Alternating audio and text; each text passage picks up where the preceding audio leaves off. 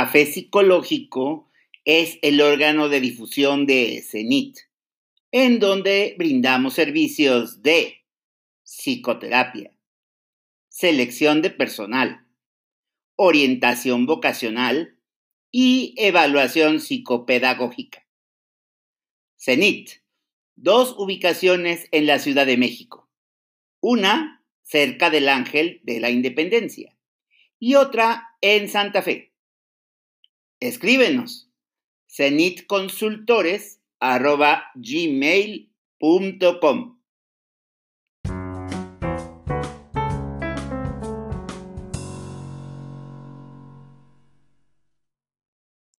Café Psicológico, primera temporada, episodio 3.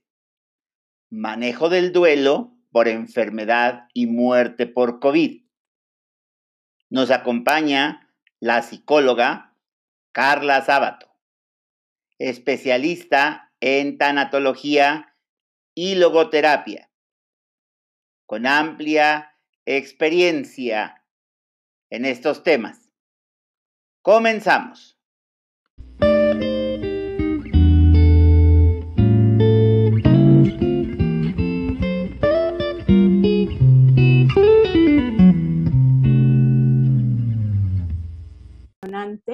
Eh, yo soy psicóloga de formación, como bien comentaba Héctor, pero eh, hice una especialidad en tanatología y a partir del momento en el que yo hice esa especialidad, puedo decir que mi vida cambió, ¿no? El enfoque que yo pude ver de la vida a partir de estudiar, suena raro, pero sobre la muerte, cambió, cambió mi manera de estar hoy aquí.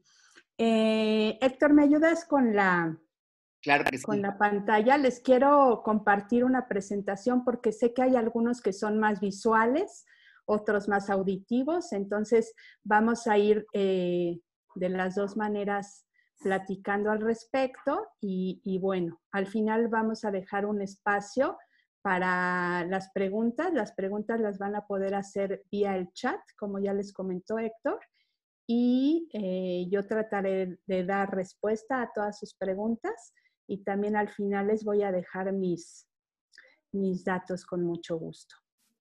Eh, Podemos pasar a la siguiente, por favor. Bueno, eh, ahí les puse un poquito para aquellos que les guste el origen de las palabras, la etimología de la palabra pérdida. Todo esto del proceso del duelo evidentemente inicia con una pérdida. Las pérdidas no se refieren solo a una pérdida de una persona, a cuando muere un ser querido. Una pérdida se, puede referir, las dividí aquí en, en cuatro grandes pues, bloques, podemos decir. Entonces están las intrapersonales que tienen que ver con todos los factores internos de la persona, como puede ser, ahí entraría la, pérdida de la salud, la pérdida de la belleza, la pérdida de la juventud, todas las que tienen que ver también con factores internos, cognitivos, ¿no? Cuando, cuando hay procesos degenerativos a nivel cognitivo, todo lo que tiene que ver con mi persona.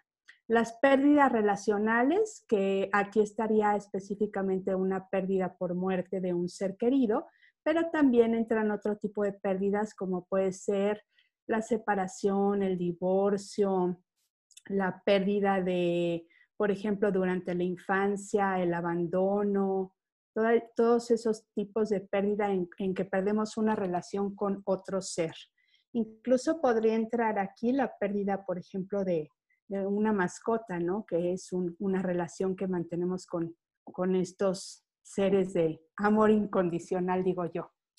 Bueno, eh, pasemos a las siguientes pérdidas, las pérdidas materiales que tienen que ver pues con todos los bienes eh, materiales físicos de aquellos objetos o actividades a las que les damos un valor en especial. Por ejemplo, ahorita hay, hay mucha pérdida de este tipo en lo que respecta a las pérdidas de el trabajo, el estatus, la economía, todos esos estarían englobados ahí en las pérdidas materiales.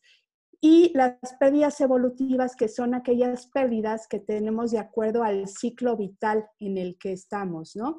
desde pasar de la infancia a la adolescencia, de la adolescencia a la adultez, de la adultez a la vejez. Y cuando hay pérdidas como muy estudiadas o muy significativas, es cuando hablamos, por ejemplo, en la jubilación, ¿no? Esa sería una como muy, que se ha estudiado mucho, se pierden muchas cosas durante esa etapa evolutiva. Y también otra que es muy, muy estudiada son las pérdidas que se dan en la adolescencia. Podemos pasar a la siguiente, por favor. Entonces, bueno, eh, desde que nacemos, desde el momento en el que nacemos, ya estamos perdiendo algo. Eh, ese perder también implica cambios, que toda pérdida implica un cambio, un cambio tanto interno como externo, ¿no? Tanto yo adaptarme a ciertas circunstancias internas como los cambios a los que me tengo que ir adaptando en mi medio social, en mi medio familiar, eh, toda pérdida lo implica y esta pérdida nos va a, digamos, afectar en mayor o menor grado dependiendo del vínculo que, tengamos con esa persona, con ese ser o con esa situación que estamos perdiendo. E, entonces ahí es cuando viene la, severidad de, esas, mm, podemos decir, de las consecuencias de esa pérdida y otra parte muy importante tiene que ver también con mi estructura de personalidad, con mi historia, con mi formación, con cómo he afrontado yo pérdidas anteriores. No es lo mismo eh, una pérdida que yo tenga durante la etapa de la adolescencia que siendo yo niño o adulto mayor. La edad tiene que ver todo esto, ¿no? Eh, siempre que se suscita una pérdida, van a presentarse distintas reacciones, distintas emociones, distintos sentimientos y también eh, va a repercutir en distintas áreas de, mi persona.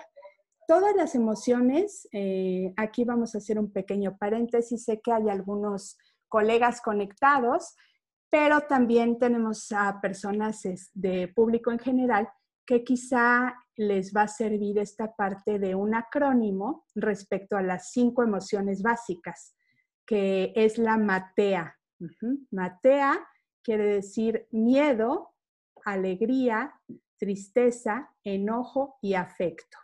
Y de esas cinco emociones básicas se van dando toda una gama de sentimientos. Las emociones se podría decir que son como la reacción instantánea eh, tanto física como psíquica y, inmediata, ¿no? Pero ya eso se va combinando con las otras partes que hablábamos de estructura, de personalidad, de distintas, eh, distintos factores y es como se van dando los sentimientos. Pasamos a la siguiente, por favor. Bueno, entonces, evidentemente cuando perdemos a una persona, un ser querido, también vamos a perder los roles que esa persona tenía en nuestra vida, ¿no? eso también se pierde. Y como, como pongo ahí, el dolor es inevitable. Es inevitable sentir el dolor ante una pérdida porque nosotros tenemos un vínculo con, esa persona que ya no está. Entonces, al perder ese vínculo, pues perdemos y nos duele, ¿no? Entonces, aquí les puse una, cita que me pareció como muy ilustrativa de eh, el maestro Jorge Bucay. A mí en lo personal me gusta mucho cómo, cómo escribe Jorge Bucay. Y aquí pongo, ¿no? Es horrible admitir que cada pérdida conlleva una ganancia, que cada dolor frente a una pérdida terminará necesariamente con un rédito para mí. Y sin embargo, no hay pérdida que no implique una ganancia. No hay pérdida que no provoque necesariamente un crecimiento personal. Aquí me voy a detener un momento. Muchas veces eh, cuando nosotros acabamos de vivir una pérdida y alguien nos dice, trata de encontrar qué te dejó esa pérdida, incluso a veces nos, nos suena como, ¿cómo es posible que me esté diciendo que que hay una ganancia ahí, ¿no? Pero si lo vemos desde, esta, desde este enfoque que nos plantea aquí Jorge Bocay, pues sí, toda persona que pasó por mi vida me dejó algo, ¿no? Y ese algo es lo que va a ser esa ganancia y que eso va a permanecer conmigo, ¿no? Lo que voy a perder, obviamente, es la presencia física de esa persona, ya no va a estar aquí, pero lo que esa persona dejó en mí, eso va a ser mío para siempre. Pasamos a la siguiente, por favor. Bueno, antes de, entrar en esta, eh, decíamos, bueno, en esta más bien, después de una pérdida, lo que sigue en el, en el camino, digamos, es el duelo. Y aquí les enfatizo que el duelo es un proceso normal. ¿Por qué les enfatizo la palabra normal? Muchas veces eh, hay personas que dicen, no, es que no es normal que te duela tanto, o no es normal que estés tan triste o tan enojado. Eso en, tanatología no existe. Cada duelo es único, es irrepetible como lo somos cada uno de nosotros y es normal, quiere decir que no es una patología, no es una enfermedad, es lo que sigue a una pérdida, ¿no? Entonces, aquí eh, estamos viendo, como les estoy poniendo ahí, que eh, es, es el proceso normal que sigue a una pérdida y que engloba una gran variedad de reacciones en todas nuestras esferas. Aquí voy a hacer un pequeño paréntesis. Eh, en un inicio, no, recuerdo si Héctor lo dijo, pero yo también eh, tengo una especialidad en logoterapia. Logoterapia es una corriente dentro de la psicología existencial que tiene que ver con toda esta parte de ver al ser humano en tres dimensiones, ¿no? La logoterapia ve al ser humano como tridimensional. Tiene una esfera física, una esfera psicosocial y una esfera espiritual. Y justamente en esta esfera espiritual es donde la logoterapia sitúa todos los recursos, ¿no? Los recursos internos que tenemos las personas. Toda la parte de la voluntad de sentido, toda la parte de eh, no importando las circunstancias que se me presenten a mí en la vida, yo elijo qué actitud tomar ante esas circunstancias. Evidentemente no puedo cambiar una pérdida, no puedo evitar una pérdida, pero sí puedo elegir desde mi libertad, desde mi responsabilidad, cómo voy yo a reaccionar ante esa pérdida, ¿no? A elegir qué respuesta le voy a dar hoy a la pregunta que la vida me está poniendo enfrente, ¿no?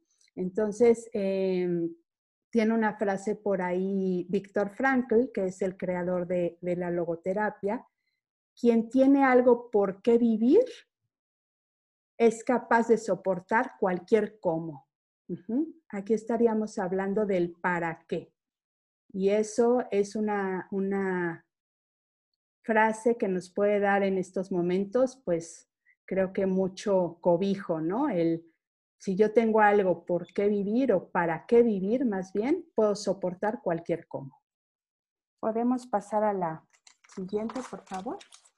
Bueno, entonces decíamos que cuando se empieza o se, comienza el proceso del duelo, va a haber toda una serie de reacciones en todas mis esferas. Entonces hablábamos, por ejemplo, de, de, las reacciones fisiológicas, son todas aquellas que tienen que ver con la respuesta de mi cuerpo.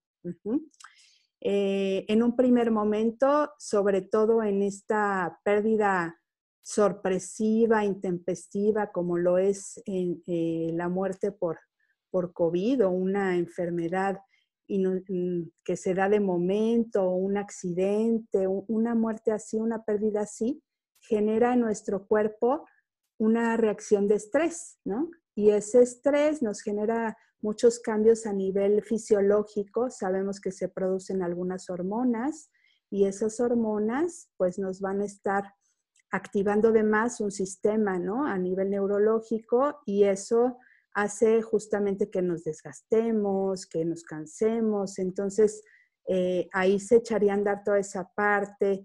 Eh, hay muchos síntomas, ¿no? Como presión del pecho, sudoración, todo lo que tenga que ver con la parte fisiológica. Después hay otras reacciones que son más a nivel emocional. Hablábamos de la matea, de las emociones y todos los sentimientos que conlleva tristeza, enojo, frustración, culpa, todas las que a ustedes se les puedan ocurrir son reacciones emocionales válidas, ¿no? Todas son válidas y, ahí depende de la intensidad de, de, cada emoción el que, bueno, puedan ir sobrellevando esta, esta parte.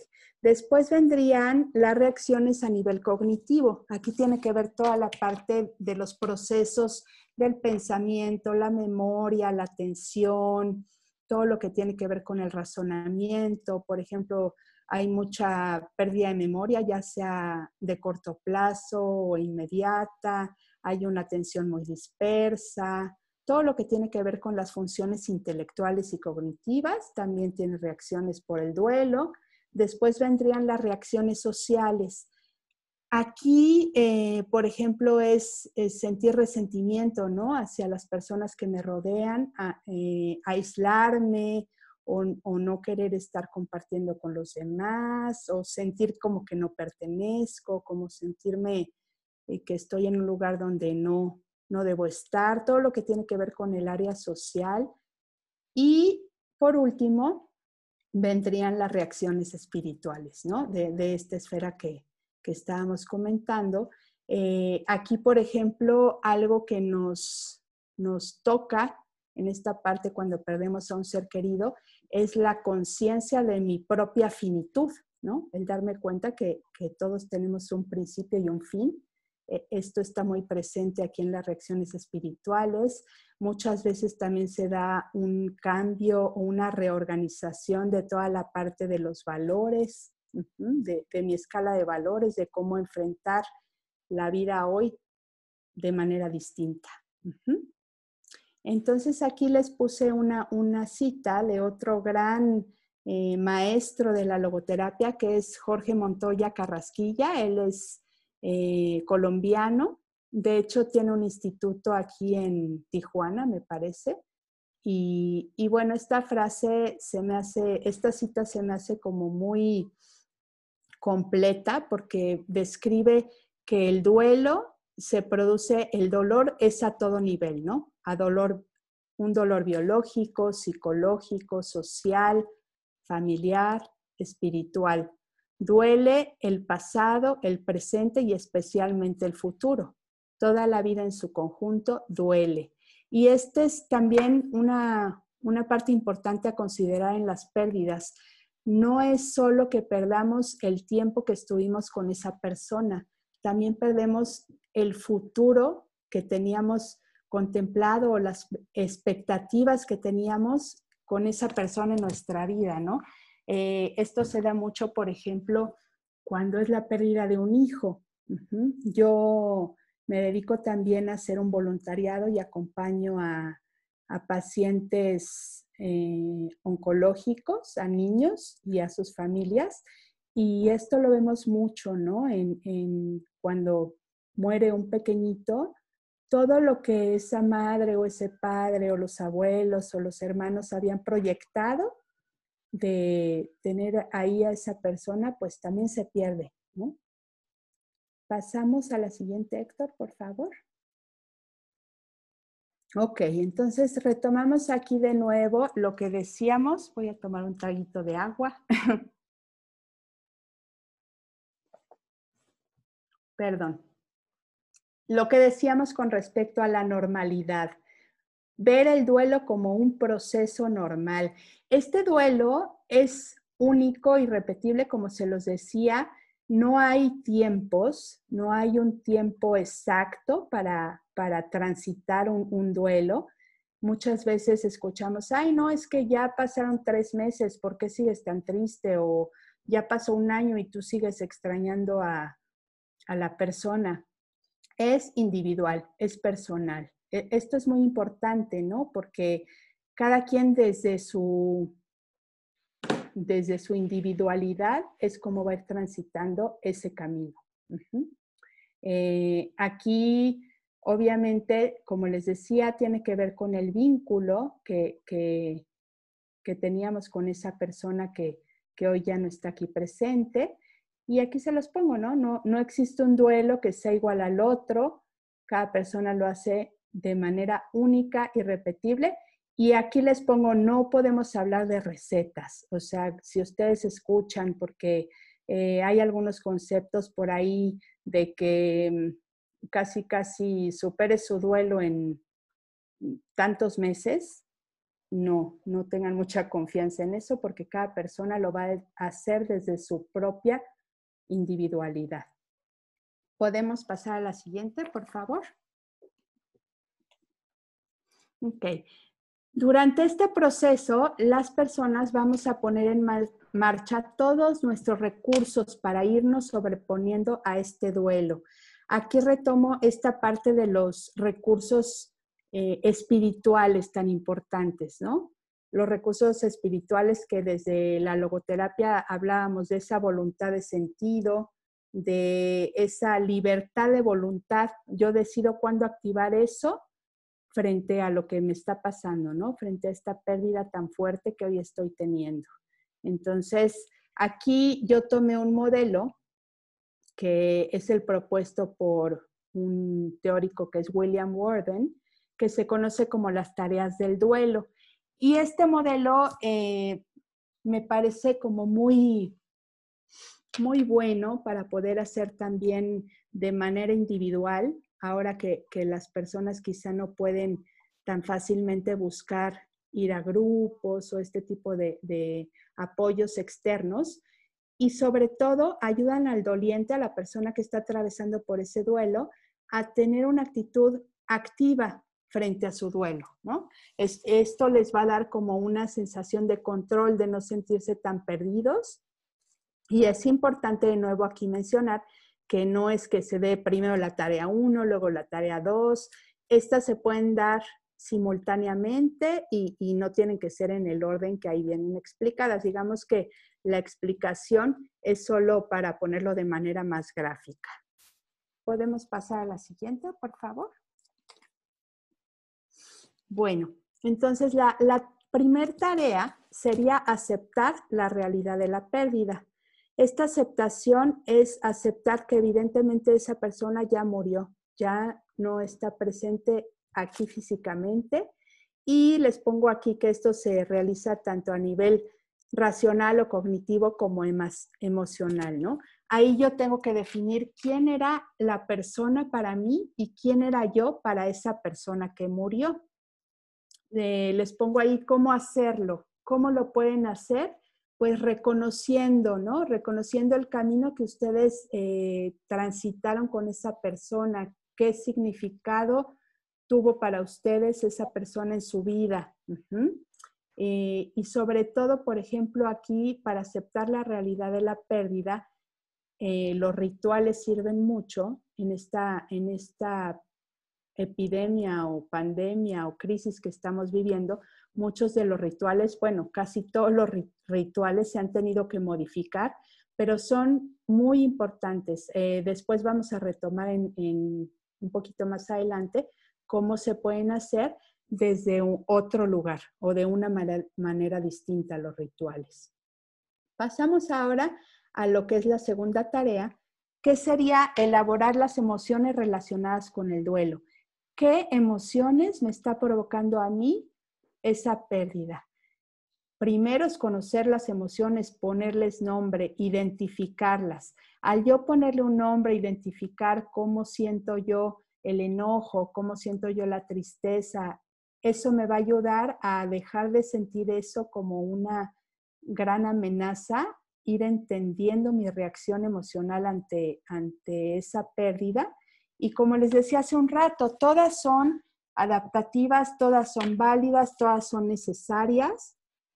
Y aquí, por ejemplo, además de identificarlas, ponerles nombre, es muy importante poderlas expresar. Si las puedo expresar de una manera pues abierta, digamos, por ejemplo, la tristeza llorando, eh, etcétera, está bien. Si no lo puedo hacer así, puedo escribir, puedo escribir cómo me sentí yo en ese momento que, viví esa, esa pérdida, en el momento en el que falleció la persona que hoy no está, expresarlo ya sea por medio de escritura, incluso por dibujos, puedo hacer como eh, dibujar cómo siento yo esa tristeza, ese enojo, esa emoción que hoy está eh, siendo como más significativa en mi, en mi vida, en mi actitud, en mi conducta. Pasamos a la siguiente, por favor. Ok, la, la tercera tarea sería aprender a vivir en un mundo donde el fallecido ya no está presente. Aquí tiene que ver mucho la parte de irme adaptando. Toda pérdida va a implicar cambios, como les decía hace un rato, en mi ambiente familiar, en mi ambiente social, laboral, en todas mis, mis áreas. Entonces, hacerme consciente de qué roles jugaba esa persona en mi vida y entonces ir poco a poco asumiendo aquellos roles que yo pueda asumir y más que nada ir aceptando que esa persona ya no va a estar aquí y que se necesita hacer una reestructura, ¿no? En, ese sentido. Y la cuarta tarea, que esa sí sería como que la última en hacer, esa sería la que sí tiene que ver con un orden, sería recolocar emocionalmente al fallecido y seguir viviendo. Esta suena así como fácil, es lógicamente la más difícil, pero es recolocar justamente esa persona en mi mundo interior, ¿no? Después de ya haber aceptado la realidad de la pérdida, las emociones que, esto me suscita, el aprender a vivir sin esa persona, eh, sin su presencia física, recolocarla en un lugar especial para mí. No significa olvidarlo, esto es importante. Es convivir con el pasado para poder vivir yo hoy la vida sin esa persona aquí. Y aquí, por ejemplo, tengo algunas eh, sugerencias que, de algunas tareas asociadas a esta, como por ejemplo algo que se llama huella digital, huella vital. Huella vital tiene que ver con lo que esa persona dejó en mí y lo que yo dejé en esa persona, como una huella, ¿no? Y, eso es importante hacerlo. Ya se puede hacer platicando, expresándolo o escribiéndolo. Se puede hacer también, por ejemplo, un diario, ¿no? De, cómo es cada día ahora con esa persona ausente físicamente, pero presente en, mi interior. Cartas cartas sin enviar. Esto fue como que una herramienta muy utilizada durante mucho tiempo en la tanatología y algunos eh, estudiosos de la tanatología no la recomiendan hacer muy pronto después de la pérdida, pero como les decía yo hace un momento, no hay recetas. Si a mí me surge la necesidad de escribirle a esa persona lo que dejó en mí, lo que voy a extrañar, lo que me va a hacer falta, está bien. Si no me, me, siento con, con, todavía la confianza o la templanza para hacerlo, también está bien, es poco a poco, es un proceso a mi tiempo. Por ahí hay un concepto del tiempo cronos y el tiempo kairos, que, que, tiene que ver con esta parte, ¿no? El tiempo cronos, digamos que es el tiempo cronológico las 24 horas, la semana, el mes. Y el tiempo Kairos es el tiempo que realmente yo utilizo para, pues para cuestiones importantes, ¿no? Como se mide de acuerdo a mi tiempo personal, por así decirlo, o mi tiempo único. Y ese creo que es el, el, que entra en este proceso del duelo, como, como les mencionaba anteriormente. Pasamos a, a la siguiente. Bueno, aquí les pongo otro, otra cita de Bocay, se ve que me gusta. Entonces, el duelo es el doloroso proceso normal de elaboración de una pérdida tendiente a la adaptación y armonización de nuestra situación interna y externa frente a una nueva realidad. Entonces, aquí retomamos eh, de nuevo los conceptos de proceso, normalidad, elaboración de una pérdida y la adaptación tanto de mi interior como de mi mundo externo, que ahorita en esta situación de crisis que estamos viviendo, esa parte de los recursos externos son los que quizá están siendo como más difíciles, ¿no? El, acompañamiento social, esa parte como de cobijo. Entonces, estamos muchas veces como que sobrecargando esta parte de los recursos internos, o sea, estamos trabajando demasiado con nuestros recursos internos y esto a veces lleva a esa parte del cansancio, del agotamiento. Entonces es como tratar de combinar e, esa parte de los recursos de una manera distinta, ¿no? A la que estábamos habituados. Pasamos a la siguiente, por favor.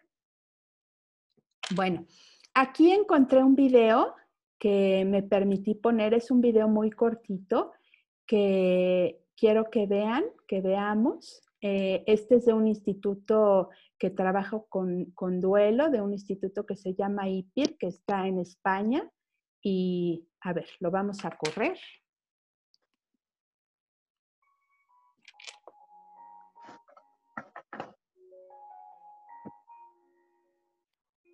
No hubo adiós ni despedida, ni siquiera desde la ventana abrazos en el aire. No sé qué le hice.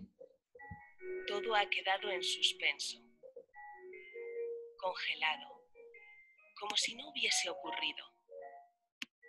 Irreal, inexplicable, como abrazos en el aire.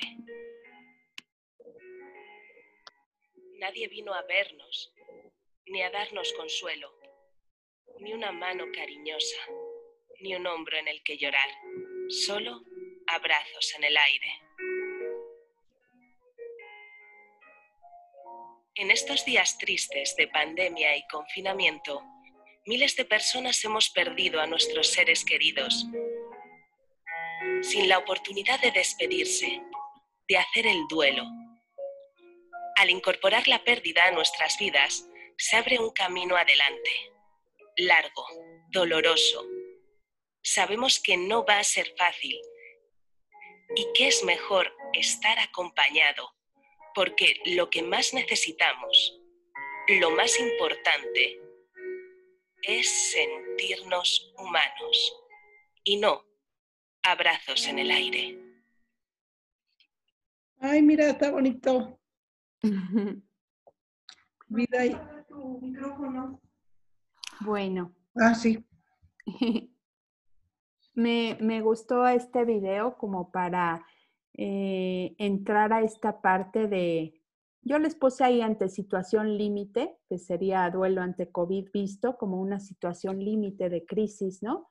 Que ninguno nos esperábamos, llegó por sorpresa, eh, implica muchísima incertidumbre, miedo, entonces por eso la, la pongo ahí como situación límite. ¿Podemos pasar a la siguiente, por favor? Ok, entonces, eh, como veíamos anteriormente, de por sí la muerte de un ser querido ya es una vivencia muy difícil, ¿no? Aunque sea anticipada, aunque sea en una enfermedad que ha sido durante años, siempre va a haber ese dolor. Pero en este momento, ese dolor se ve como intensificado por algunos factores que estamos viviendo que hacen que el duelo sea como de más difícil elaboración. Es por eso que mucho el objetivo de esta plática es darles estas, pues estas herramientas o estas sugerencias justamente para ayudar a que ese tránsito por el, por el duelo sea más ligero, más ligero en, en, la circunstancia en la que estamos viviendo. Ahí les pongo, por ejemplo, que muchas veces ese dolor o la experiencia del duelo se puede ver mitigada con la parte de el acompañamiento social, el estar cerca de la familia, los rituales tan importantes, ¿no? De, desde cualquier religión, desde cualquier tradición, ¿no? El estar con, con personas que nos cobijen, que nos acompañen, esa red de apoyo, ayuda a, a que el duelo sea más transitable. En estos momentos, la imposibilidad de poder vivir muchas veces ese duelo acompañado, pues puede hacer un poquito de más difícil tránsito, ¿no? E, ese camino. Y también lo que comentaba hace un momento, ¿no? La, la, imposibilidad de haber anticipado que la persona iba a enfermar y que se iba a ir tan pronto, ¿no? E incluso el no poder, no haber podido estar con ella, acompañarla en el hospital, en sus últimos momentos, todo eso deja como una carga una carga que hay que ir trabajando también en, este proceso. La siguiente, por favor. Entonces, eh, esta situación es mundial y, esta crisis ha afectado pues a nivel mundial y se han producido cambios, ¿no? También en todos aspectos, ¿no? Hemos tenido cambios laborales, sociales, familiares, pues ahora sí que yo digo que en todos los aspectos de la vida es una vida antes de COVID y otra después de COVID, ¿no? Incluso también esto está eh, teniendo cambios en la manera de morir y de despedir a nuestros muertos, ¿no? Aquí es donde es importante incorporar los rituales para poder facilitar este tránsito, este camino del duelo de una manera distinta. Obviamente los tenemos que, adaptar, ¿no? Adaptar a la situación en la que estamos viviendo y eh, desde lo que a cada uno de nosotros nos resulte más cómodo, tanto a nivel personal como a nivel social. Pasamos a la siguiente, por favor. Ah, bueno, sí, les digo, es la pasada, pero está bien, me salté una partecita. Entonces, a nivel personal, a nivel personal, ¿cómo puedo hacer estos rituales de despedida? Yo les mencionaba hace un rato las cartas, ¿no? Carta de agradecimiento, cartas si dejé algún asunto pendiente con esa persona que ya no está. Ahí no las enumeré, pero es, ese es desde la parte personal, de qué manera yo me voy a sentir más cómodo para despedirme de esa persona a través de cartas, a través de una cajita de recuerdos que yo puedo hacer donde pueda poner objetos o, sí, objetos que hayan sido significativos para esa persona con respecto a, la relación que tenía conmigo, ¿no? Este, el rincón, yo le llamo rincón especial, donde puedo yo hacer como un, pues un, lugar donde eh, estar en contacto con, esa persona, ¿no? Como un, dependiendo de las creencias de cada persona, como un tipo altar o tener una foto o unas velas. todo eso me va a ayudar desde mi creatividad también y mi manera personal de, despedirme, ¿no? De, ese, de ese ser querido. Y a nivel social, pues eh, se puede hacer a través de este, estos medios tecnológicos, ¿no? Como el Zoom, como estas plataformas, hacer un tipo homenaje o un, como hacen en Estados Unidos, ¿no? El funeral, donde puedo invitar a las personas significativas para, para la persona que hoy ya no está y para mí, sus compañeros de trabajo, sus amigos, familiares, y cada quien puede hacer como una breve despedida o incluso con música. Ahí entra mucho la parte de la creatividad. Es muy importante incluir también en estas despedidas sociales y familiares a los niños, a los niños, a los adolescentes, a las personas mayores, porque es, a veces común eh, dejarlos un poquito de lado, sobre todo a los niños, ¿no? Y ellos también están viviendo un, duelo, ¿no? Entonces es importante involucrarlos en la medida en que ellos quieran participar. Tampoco es forzarlos, ¿no? Pero sí es importante que ellos eh, se sientan acogidos ahí. Ahora sí pasamos a la siguiente. Estas les puse herramientas, herramientas que todas surgen del autocuidado, ¿no? Todas estas herramientas para cuidarme yo en este proceso de duelo, sobre todo en esta etapa de, pues muchos le dicen confinamiento, a mí me gusta decirle más como retiro, me suena mejor la palabra retiro. Eh, el autocuidado es importante. Si yo me cuido a mí misma, va a ser mucho más fácil sentirme mejor más rápido, ¿no? Entonces, el autocuidado en cada una de las esferas, como mencionábamos anteriormente, ¿no? En, en, la esfera física, alimentación quiere decir, bueno, tratar de comer lo más... Eh, veo por ahí que no se escucha. Me puso no, alguien. no, sí vamos bien. Ah, perdón, sí. es que leí un comentario. Este... Entonces, eh, desde la parte de la alimentación, tratar de comer de manera saludable, ¿no? Tratar de no comer, pues, mucha azúcar, mucha grasa, ya sabemos lo que implica la, la alimentación sana y balanceada, sin exagerar, pero, pero sí es importante como tener esta parte. La hidratación es básica. Estaba justamente escuchando un, en una plática que justamente dio el doctor Montoya, que el tomar agua fría cuando uno está en una crisis de estrés ayuda a contrarrestar la, la reacción del, del, estrés. Él dio toda la explicación médica a nivel parasimpático y respuesta vagal y no sé qué, pero esa parte de tomar el agua fría, aquí no les voy a poner agua fría, pero es hidratarse, ¿no? Respetar los periodos de sueño. Yo sé que es muy importante porque parte de, de, lo que se ve afectado justamente después de una pérdida es el sueño, ¿no? El, el, no poder conciliar el sueño despertarse sobresaltado, pero hay algunas cuestiones que pueden hacer para eh, conciliar el sueño de una manera más fácil, como por ejemplo eh, ponerse una relajación, ¿no? Hay muchas técnicas de respiración que pueden utilizar en internet hay infinidad de mindfulness, todo eso que les puede ayudar a eh, relajarse para poder dormir mejor. Descanso, todo esto tiene que ver con la parte de escuchar a mi cuerpo, no forzarlo, ¿no? O sea, escuchar a mi cuerpo y darme los espacios cuando necesite tener actividad, tenerla, el ejercicio sumamente importante. Sabemos que el ejercicio, además de, ser tan saludable para el cuerpo, pues se liberan endorfinas y esas endorfinas a nivel emocional nos ayudan muchísimo.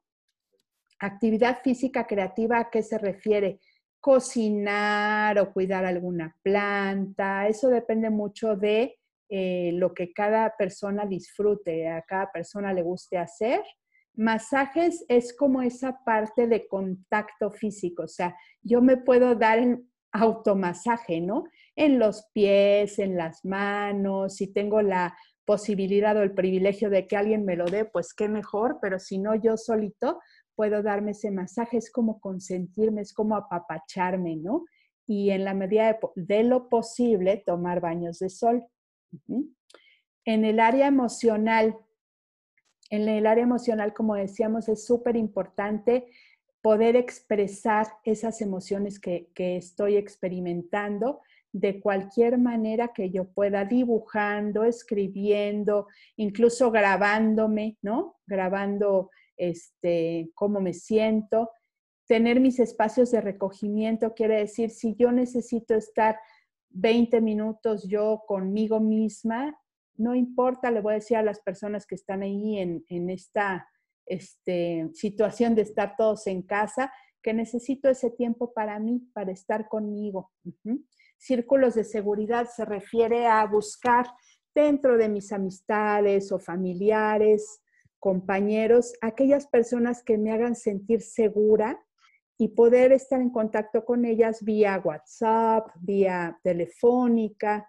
Aprovechemos la tecnología. Hacer de mi hogar un lugar acogedor, ¿no? Sentirme cómoda en, rincones de mi, de mi, casa. Y bueno, también en, si es necesario, pedir ayuda en grupos de apoyo, ¿no? Ahorita al final vamos a, dar un comercial, ¿no, Héctor? Al respecto de los grupos de apoyo. Eh, a nivel cognitivo, baja exigencia, o sea, no estarme exigiendo ahorita tener una atención muy enfocada, una excelente memoria, porque está afectada mi cognición, ¿no? Después de una pérdida y, durante los primeros tiempos del duelo está afectada mis funciones cognitivas.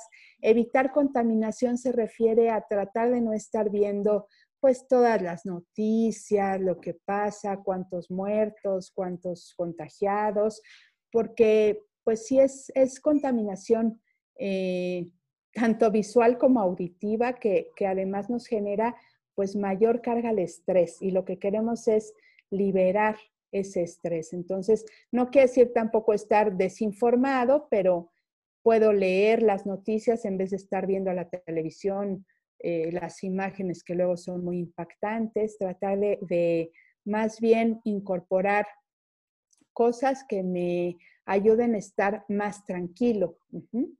Plantearme objetivos a corto plazo, a corto plazo y sin exigencias, como decíamos ahí.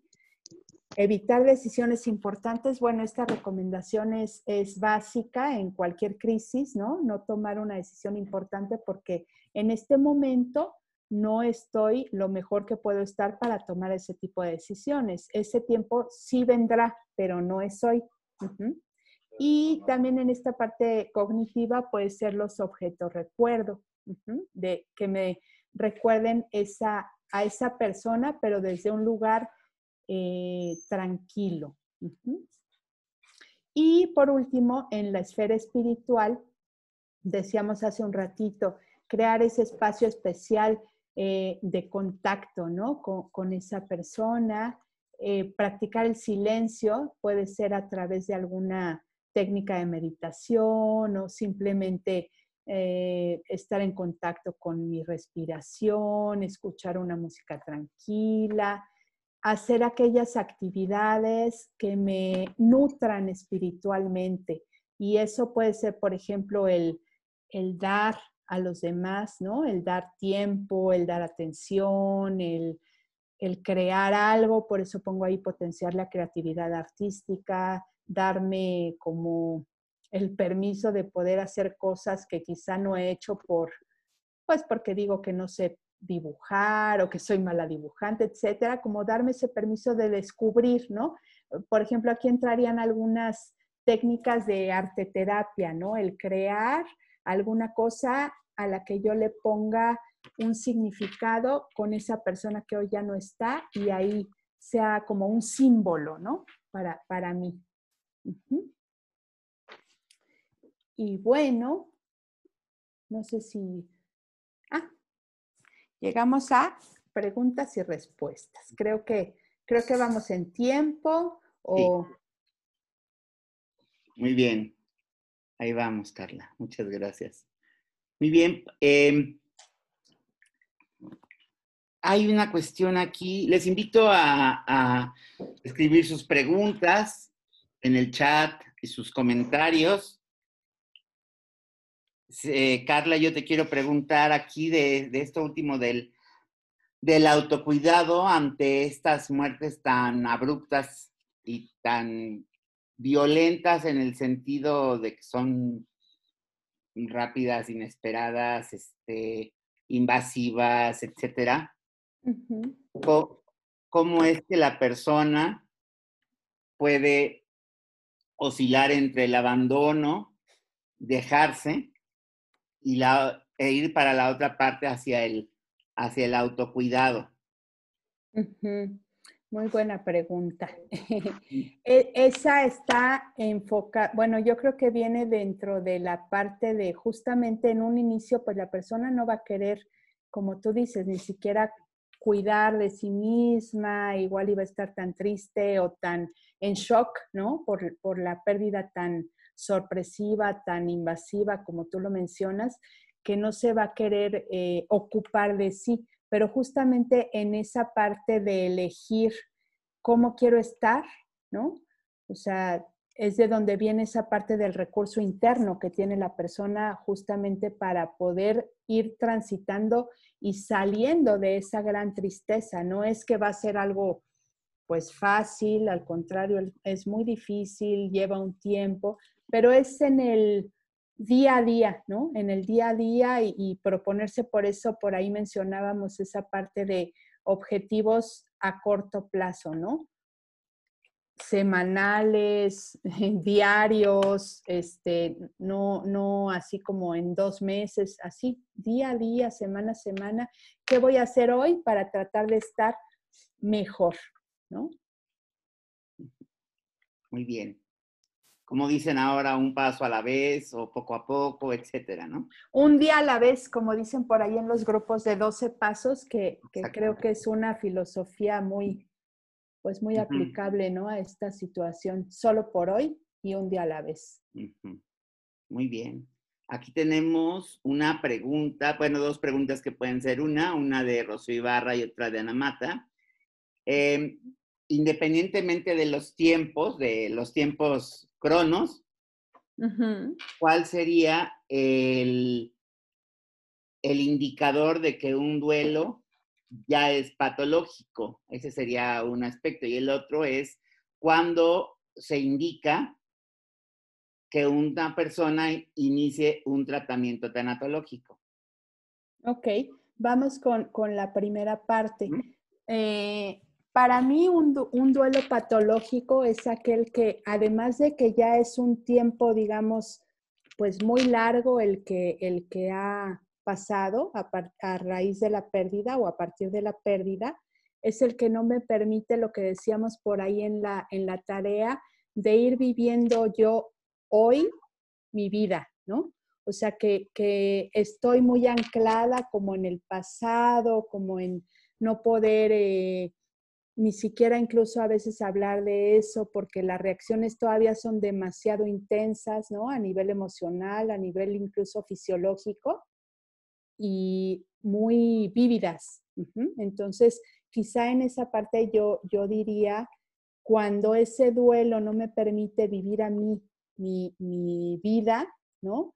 E ir encontrando otras, otras em, actividades, otras cosas que me permitan estar más tranquilo, ahí sería quizá para mí cuando ya se empieza a hacer un, un duelo patológico. Y el buscar ayuda eh, entiendo tanatológica, ¿no? Para, para un acompañamiento en duelo.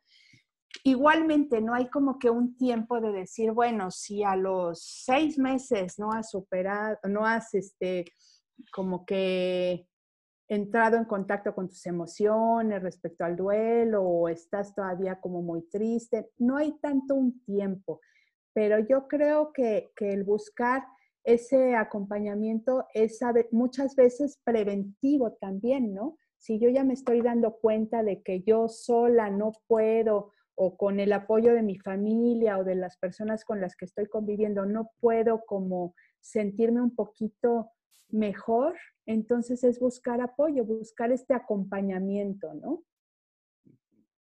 Muy bien. Me pregunta aquí Pamela Guisa, ¿cuál es la diferencia de trabajo entre muerte por COVID y muerte por otras razones en este periodo de confinamiento que tú le has llamado de retiro. Ah, ok. O sea, ¿cómo, ¿qué diferencias hay entre tratar a alguien que, que tuvo una pérdida de un, alguien que murió por COVID o por otras razones? Así es. Pues en realidad no tiene que ver tanto con de lo que haya muerto, ¿no? Sino de las circunstancias que tenemos hoy para poder acompañar estos, estos duelos. Y esas como han cambiado ahorita, tú que estás ahí en el, en el frente, en la pues primera línea. Sí, sí, fíjate que sí han cambiado, sí han cambiado radicalmente desde la parte del contacto. Por ejemplo, eh, les comentaba que yo soy voluntaria en, en, una asociación para acompañar a pacientes con cáncer y sus familias en estos días, en, estas, en estos meses, pues han fallecido algunos de los niños y anteriormente nosotras pues íbamos al hospital y dábamos toda esta parte de acompañamiento incluso a veces íbamos a los rituales, ¿no? A los funerales, etcétera. Y hoy ha cambiado en la manera de estar presentes desde otro lugar, ¿no? Por ejemplo, pues desde el WhatsApp, la videollamada, pero estar ahí para la persona, ¿no? O sea, el acompañamiento se sigue dando, claro, a nivel virtual, a nivel a distancia, pero es estar ahí para la persona, escucharla, ¿no? Porque esa parte es la, básica, yo creo, en, el tanatólogo o en las personas que acompañamos en, en, duelo, es el acompañar y escuchar sin juzgar, ¿no? Para que la persona se exprese y estar ahí, pues, casi de manera incondicional, ¿no? Para, estas personas. Entonces, sí ha cambiado en, la medida en que no podemos estar físicamente presentes, ¿no? Quizá, pero el lazo, el, acompañamiento sigue estando ahí presente. Muy bien. Tenemos una pregunta muy específica de Karime Peñuela, psicóloga. ¿Qué hacer si una persona se ve obligada a retrasar el depósito de las cenizas de su familiar por más de dos meses y debe mantenerlas en casa. Claro, por la situación sanitaria, me imagino. Pues es acompañar a esa persona. ¿Qué, qué significa para esa persona el tener ahí esa urna con las cenizas, ¿no? Que, desde las necesidades de esa persona, porque no sabemos eso que le está generando, el sentirse culpable de no poderla depositar, me imagino, en, pues no sé, en una cripta, en una iglesia, en, en un lugar donde tenía pensado quizás que la persona eh, que, que, la pusieran cuando falleciera. Ahí, ahí como que habría que indagar con, con la persona que está viviendo esta, pues esta situación de tener que quedarse las, la urna sin ella querer hacerlo, así lo entiendo, ¿no? Como que se ve obligada a tenerla ahí, es como, como buscar el, el qué significa para ella eso. Y además, desde esa parte de, de la culpa, es explorar si hay culpas ahí o qué, qué sentimientos, qué, qué hay ahí debajo de eso, ¿no? Muy bien un comentario de la familia Salazar Salinas, un tema difícil, gracias por compartir. una pregunta específica para de tanatología, me imagino, de Silvia Jiménez, ¿por qué ahora no se recomiendan las cartas al inicio del duelo? Ah, bueno, yo decía que era como un recurso que si me permiten la palabra, he escuchado por ahí que fue muy manoseado, ¿no? Dentro de la tanatología, el recurso de la carta. Y hay personas que les conflictúa muchísimo el, escribir una carta de despedida, ¿no? Y hay otras que sí les funciona y es un efecto liberador, es un efecto tranquilizador. Entonces, volvemos a esa parte de, de que es muy personal. O sea, no es, no es tanto como una receta de debes escribir una carta, a la semana que, la persona falleció o al mes. Es, es, muy personal y es justamente la labor del acompañamiento tanatológico es eso, ¿no? Ir acompañando a la persona en su, en su proceso, ¿no? Y desde lo que ella necesita, pues darle esa, ese acompañamiento, ¿no? Si ella necesita escribirlo, incluso en terapias, en la terapia tanatológica se puede ayudar a, a escribir esa carta, es muy variable, pero de que es un recurso que funciona para algunas personas, sí, sí funciona. Sí. Entonces, de, esta individualidad del, tratamiento, podemos inferir que hay, que es un acompañamiento muy cercano, aquel que hace el profesional, la profesional en tanatología. Si bien debe haber ciertas directrices, no hay como una paso uno, paso dos, paso tres, este, periodo A, tres meses, periodo B, seis meses, que aunque ha habido algunas aproximaciones a ello, eh, son muy diferentes. Variables, son muy variables, ¿no? Y también son muy culturales, incluso hasta regionales, ¿no? Ajá, Porque es muy distinta la manera en que transita un duelo una persona que vive aquí en la Ciudad de México a una que lo vive en Oaxaca. Desde, por ejemplo, los rituales, ¿no? Relacionados con, con la muerte.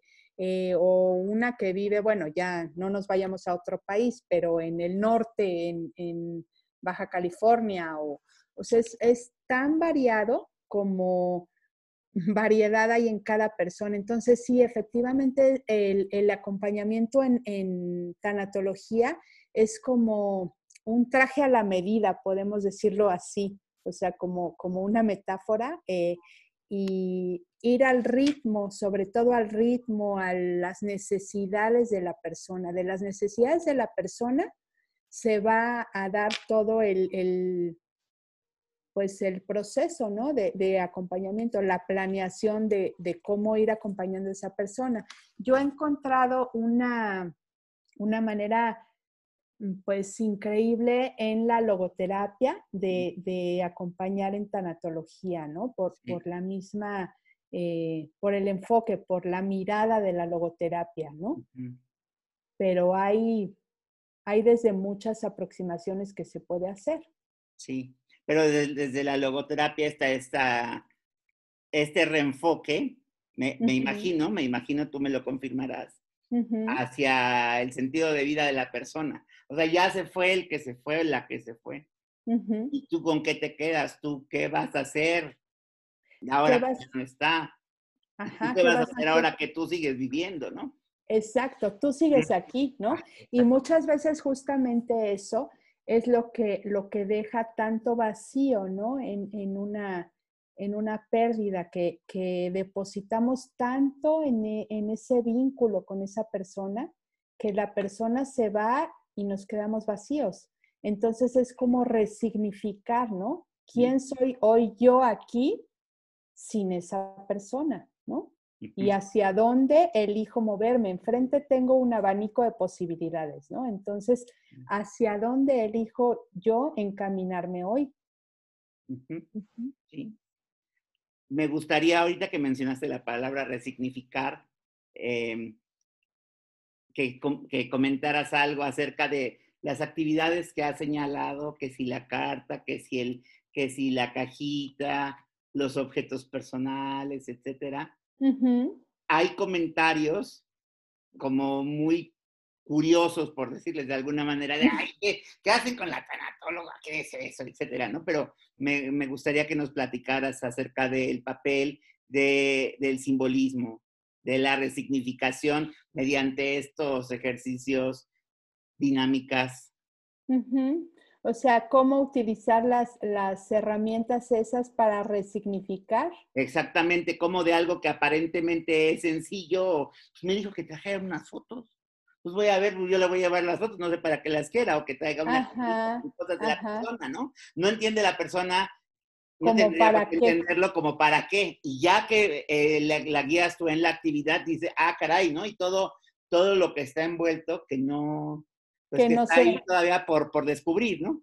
Exacto. Sí, porque justamente ahí en, esas, en esos objetos o en esas eh, fotos, en esas cuestiones más concretas, la persona puede ir como que eh, teniendo presente en otra, a la, a la persona que no está, tenerla presente ahí, ¿no? Entonces, por eso, por ejemplo, con las fotografías, Incluso pueden llevar a la sesión las fotografías y entonces llevan fotografías de distintas etapas de la vida, lo que hablábamos de la huella, ¿no? De la huella de vida que dejó esa persona en mí y cómo a partir de eso que viví con esta persona en mi infancia, en mi adolescencia, ¿no? Eh, se, se va dando como esa, esa línea del tiempo. Y, hoy que ya no está, bueno, ¿qué me dejó esa persona? ¿Qué signifiqué yo para ella? ¿Qué significó esa persona para mí? Eso se puede hacer, por ejemplo, también en lo que decíamos de la cajita de recuerdos. Esta, este llavero, por ejemplo, me lo trajo esta persona cuando se fue a tal viaje y ese viaje significó tal cosa para mí, porque, o sea, es como justamente explorar ¿no? el significado de cada uno de esos objetos, de cada una de esas fotos e irlo eh, incorporando a tu vida, ¿no? O sea, como tomando conciencia de eso. Sí. Muy bien, muchas gracias. Oye, y también aquí nos pregunta Michelle Gavia que si hay alguna bibliografía que recomiendes como lectura para los pacientes. Sí, hay un libro justamente de, de Montoya Carrasquilla que es muy completo, que es muy, muy bueno, me parece muy bueno, que es Pérdida, Aflicción y Luto. Me parece que es de Editorial Trillas, Ajá. es de Jorge Montoya Carrasquilla, ese viene muy completo. Pérdida, Eh, lo voy a escribir aquí en el chat. Pérdida, aflicción. Pérdida, Aflicción y Luto Ajá. de Jorge. Jorge Montoya Montoya. Carrasquilla. Ajá. Eh, creo que es de Trillas, ¿no? No Bien. estoy segura, pero creo que sí.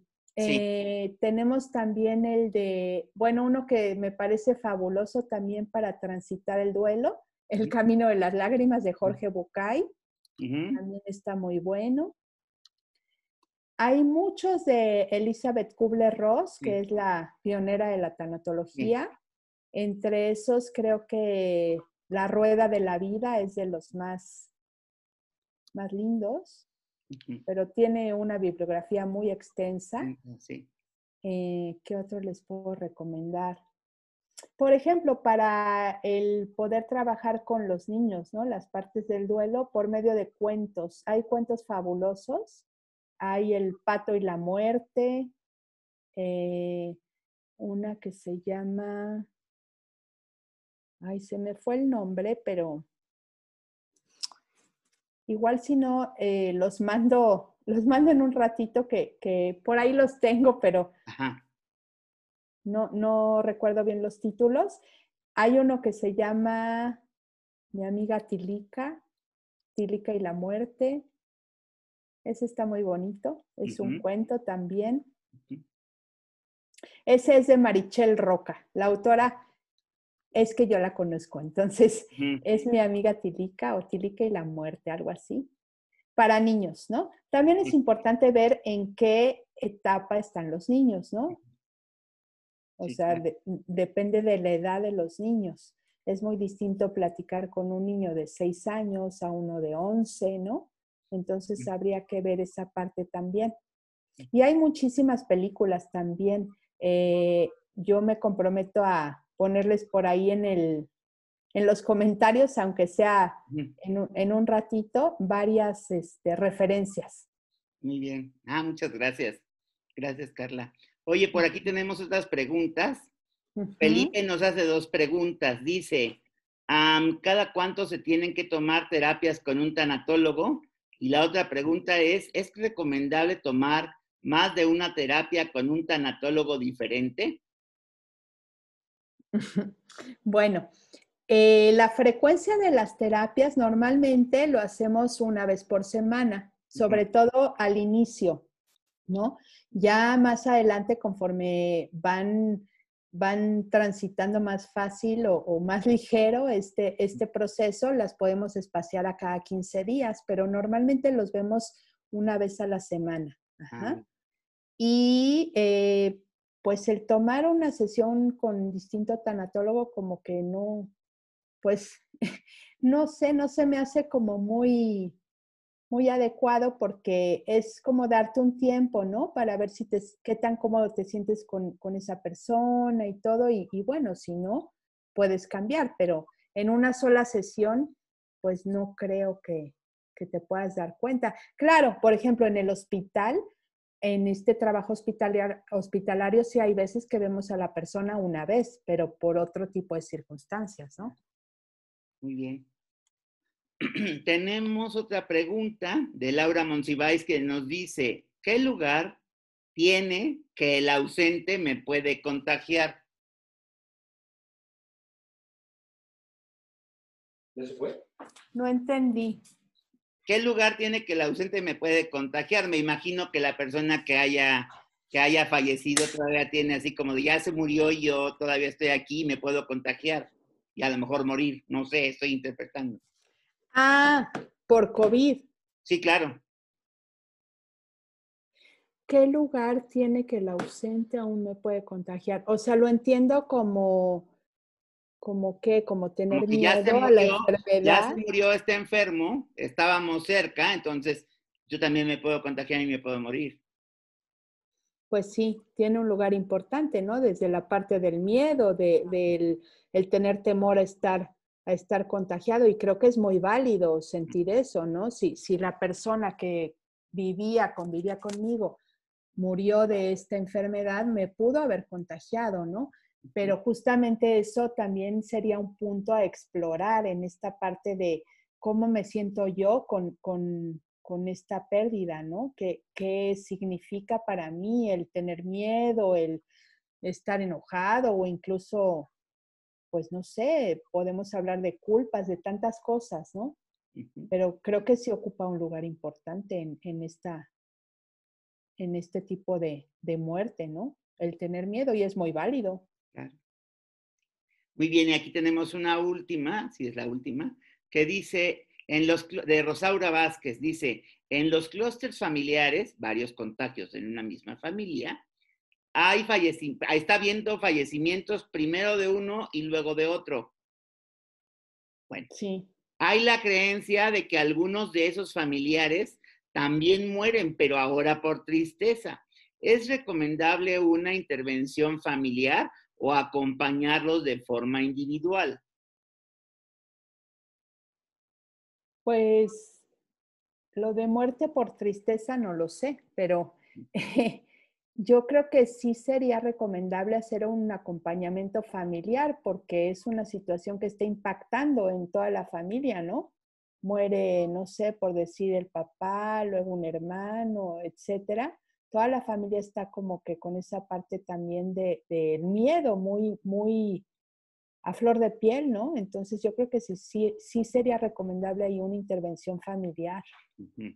Dependería de tantos factores, ¿no? Pero eh, creo que sí es, es una aproximación importante el, el poder platicar con la familia de esa parte de qué sienten, ¿no? Cómo se sienten con respecto al miedo, a las distintas emociones que están viviendo. Además de, de, bueno, que están todos perdiendo a alguien dentro de esa familia. Claro. Sí, Creo Muy que sí sería recomendable. perfecto. Muy bien, Carla. ¿Algún, ¿Algo que quieras decir para concluir nuestra charla de hoy? Bueno, pues nada más el agradecerte, ¿no? Por invitarme aquí. Eh, estuve encantada de poder estar aquí con ustedes, aunque sea vía remota. Y, y bueno, espero que lo, que lo que pudimos compartir aquí hoy les, les sea útil. Y, y bueno, estoy para servirles. Creo que por ahí al final aparecía mi correo y si no se los anoto aquí por si tienen cualquier comentario, sugerencia, duda, reclamo, todo es bienvenido. A ver, díctamelo, Carlita, por favor. Carla con C, Ajá, V, V, sábato, ajá, arroba, ¿sí? gmail.com. Ahí lo tienen por cualquier cosa. Ujú, Y estoy a sus órdenes para cualquier cosa, con mucho gusto. Y bueno, cuídense mucho. Ahí lo tienen, muchas gracias. Si desean la información de la bibliografía o lo que Ah, sí, las preguntas, pueden ustedes aquí en el botón del Zoom en el chat, hay un botón que dice archivo, ahí pueden bajar el chat de esta sesión. A ver, ¿dónde, Héctorín? Ah, donde está, donde está el, el chat, en la parte de abajo, y hay, un, hay un ovalito que dice archivo. Ahí le pueden- Guardar el chat. Exactamente, ahí mero. ¿Y, y dónde se guarda? Se guarda en tu computadora. Ah, ok. Bueno.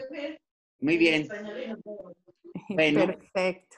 Pues muchas gracias, muchas gracias, Carla. Te agradezco mucho. esta Gracias plática. a ustedes. Va a ser de mucha, de mucha utilidad para las personas que estuvimos aquí, para las personas que la verán en repetición en los, en YouTube, en LinkedIn y en Facebook. Eh, y bueno, muchas gracias. Me queda invitarles a la próxima para eh, psicocharla Cenit, que es ¿qué hago con todo esto que siento y me abruma. Tenemos una bola de emociones que no sabemos muy bien qué hacer con ellas. Entonces, ¿cómo las identifico? Y una vez que las identifico, ¿qué puedo hacer con ellas? Entonces, vamos a tener a nuestra especialista, que es la psicóloga Silvia León. Les esperamos para esta plática el próximo martes a las ocho y media. El, ¿cómo se llama este asunto? El Zoom es el mismo, es el mismo número, eh, no hay contraseña, pueden ustedes entrar libremente. Entonces ahí les esperamos. Muchas gracias, Carla. Muchas gracias a quienes nos acompañaron y muy buenas noches. ¿eh? Gracias a ti, un placer. Buenas noches, gracias. Adiós. Adiós.